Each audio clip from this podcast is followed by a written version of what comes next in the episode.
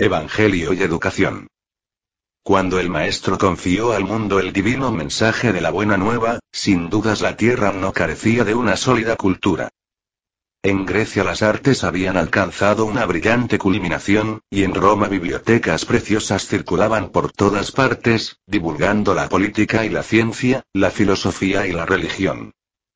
Los escritores contaban con cuerpos de copistas especializados y profesores eméritos conservaban tradiciones y enseñanzas, para preservar el tesoro de la inteligencia. Prosperaba la instrucción en todos los lugares, pero la educación permanecía en lamentable pobreza. El cautiverio consagrado por ley era un flagelo común. La mujer, degradada en casi todas las regiones, recibía un tratamiento inferior al que se dispensaba a los caballos. Hombres nobles, debido a reveses financieros o a futilidades de raza, eran marcados con hierro caliente y sometidos a penosa servidumbre, además de ser inventariados como animales. Los padres podían vender a los hijos. Era razonable cegar a los vencidos y aprovecharlos en tareas domésticas. Los niños débiles eran, casi siempre, castigados con la muerte. Los enfermos eran sentenciados al abandono.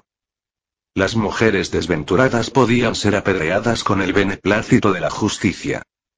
Los mutilados debían perecer en los campos de lucha, catalogados como carne inútil. Cualquier tirano disfrutaba el derecho de reducir a sus gobernados a penurias extremas, sin tener que rendir cuentas a nadie.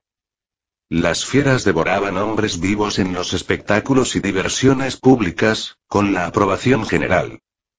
Rara era la festividad del pueblo que transcurría sin que corriera profusamente la sangre humana, como imposición natural de las costumbres. Mientras que con Jesús comienza una nueva era para el sentimiento. Al ser condenado al sacrificio supremo, sin reclamar y a la vez rogando el perdón celestial para aquellos que lo flagelaban y herían, infunde nuevas disposiciones espirituales en el ánimo de sus seguidores. Iluminados por la divina influencia, los discípulos del Maestro se consagran a servir a sus semejantes. Simón Pedro sus compañeros se dedican a los enfermos e infortunados. Se establecen casas para socorrer a los necesitados y escuelas de evangelización para el espíritu del pueblo.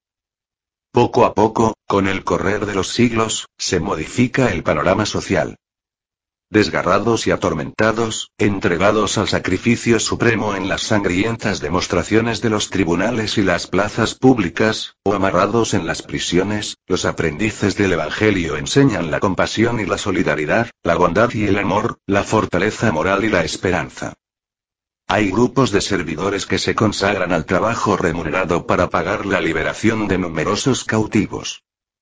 Los señores con fortuna y con tierras, tocados en sus fibras más íntimas, devuelven esclavos al mundo libre. Los enfermos encuentran remedio, los mendigos hallan techo, los desesperados se consuelan, los huérfanos son recibidos en un hogar. Surge una nueva mentalidad sobre la tierra.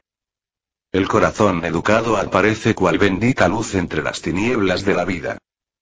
La gentileza y la afabilidad pasan a regir el campo de las buenas maneras y bajo la inspiración del Maestro crucificado, hombres de patrias y razas diferentes aprendieron a encontrarse con alegría y a exclamar felices. Hermano mío.